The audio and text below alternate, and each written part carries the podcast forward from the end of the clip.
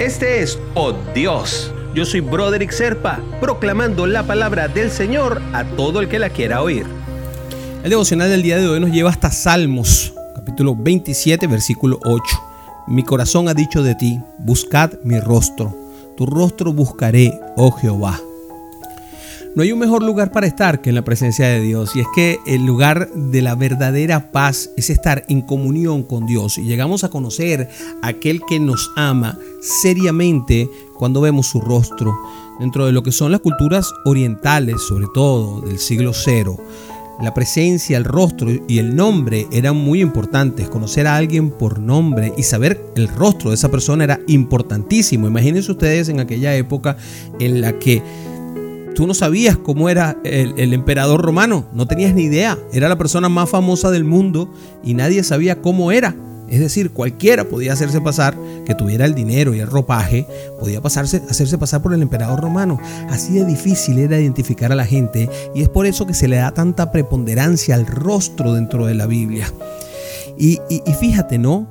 Eh, eh, el rey David conocía esa realidad hasta el punto que declaró, mi corazón ha dicho de ti, buscad mi rostro, y mi corazón respondió, tu voz, tu rostro buscaré, oh Jehová. Imagínate, imagínate lo que significaba el rey buscando el rostro del rey de reyes.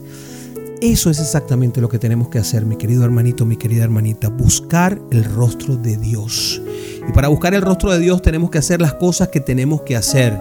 Y eso significa mantenernos dentro del carril que guía el libro que Dios nos dio, que es la Biblia, y que significa nuestro manual de procedimientos duro y crudo.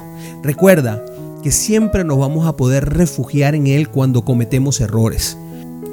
Pero es nuestra responsabilidad tratar de hacer lo más que podamos para que estos errores se minimicen. ¿Y cómo los minimizamos? Pues está pareciéndonos lo más posible a Jesús. De eso se trata y por eso es que Dios, al saber que no teníamos una forma de saber qué teníamos que hacer, simplemente nos mandó el modelo perfecto, nuestro hermano mayor, Jesús de Nazaret.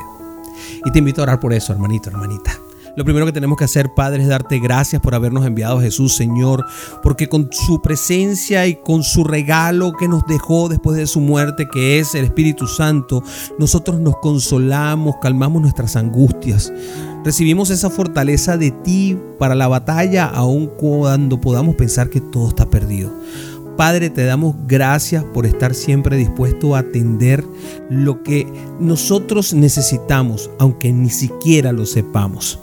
Gracias, Padre, por siempre tendernos la mano cuando más nos es necesaria. En el nombre de Jesús oramos. Amén, amén y amén.